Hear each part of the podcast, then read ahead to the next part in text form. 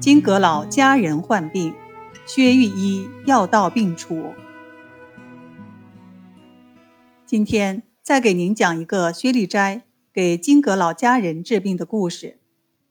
这位阁老叫金贵，是江苏丹徒人。关于他的出生，还有一段故事。金贵的父母结婚几十年，一直没有孩子，很着急。金夫人求子心切，自己又生不出来，看到邻居家有个小姑娘不错，就买来，要给金老爷做妾。他把姑娘送入金老爷房中，还把房门反锁了。可是金老爷很快就从窗户跳出来了，对老伴儿说：“你的心意我领了，但是这个姑娘婴儿的时候，我还抱过她呢。”现在怎么能害人家呢？于是就把姑娘送了回去。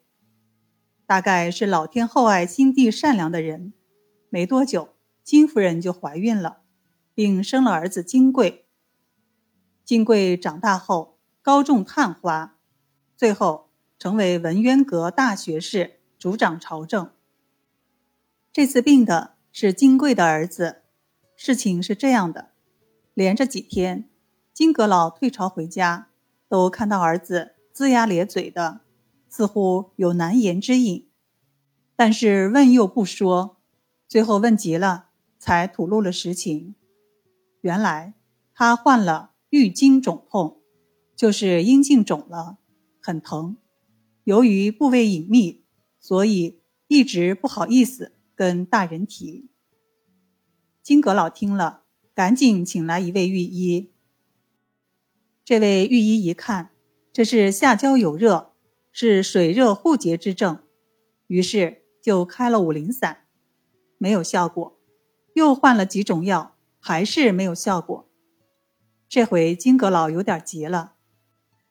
这时有人对他说：“太医院里新提拔的御医薛立斋不错。”金阁老一听。赶快请来了薛立斋。薛立斋诊脉后发现左关弦硕，在中医的诊脉中，左手的关部对应肝经。薛立斋立刻断定，这个病的来源是肝经，一定是有肝火，所以不能把眼光仅仅放在下焦，要治疗它的源头。薛立斋就开了小柴胡汤。这是《伤寒论》里的方子，主要成分是柴胡、半夏、人参、黄芩、生姜、大枣、炙甘草。这个方子能够把半表半里的邪气向外透发，同时还能治疗阴阳不和的病症。有的老中医一辈子就使用一个小柴胡汤加减，也是疗效卓著，可见这个方子威力之大。同时还开了芦荟丸，这是清泻肝胆之火的药物，主要成分是青黛和芦荟，都是苦寒泻火之药。然后薛立斋告诉患者，要用熬好的小柴胡汤的药汤来送服芦荟丸。结果患者只服用了一次，郁经之肿就消了三四成，再服用一次，睡了一觉。第二天起床一看，肿已经全消了。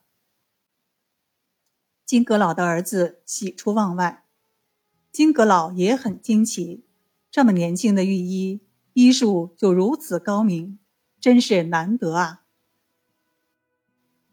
过了些日子，金阁老又来找薛立斋了。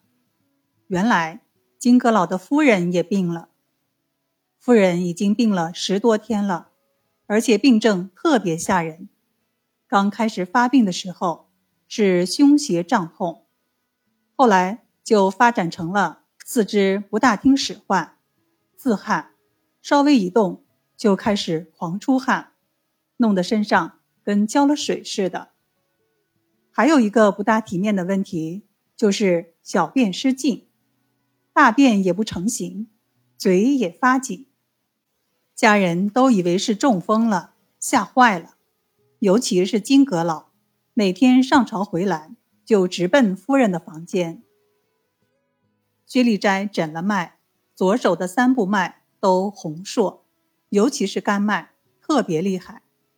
于是他舒了口气，说道：“各位不要担心，不是中风。”金阁老悬着的心终于放下了一点儿，他不解地问：“那到底是什么病呢？如此吓人？”屈立斋说：“如果是中风，早就更严重了，哪会拖延这么久呢？您看，夫人的脸色和眼睛都是红色的，有的时候。”还发青，这是肝经有病啊。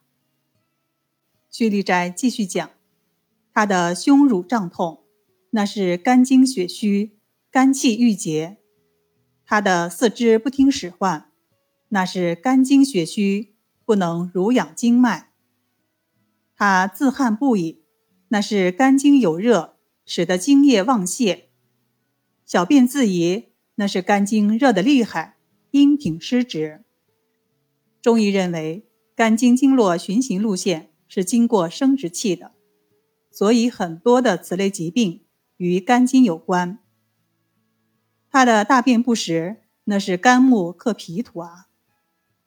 听了薛立斋的分析，金阁老觉得很有道理。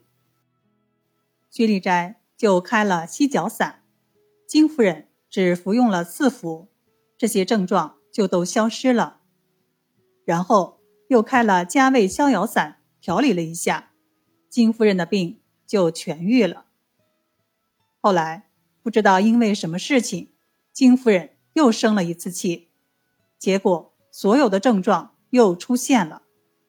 于是薛立斋又用加味逍遥丸，稍微配合了一点归脾丸，就又给调理好了。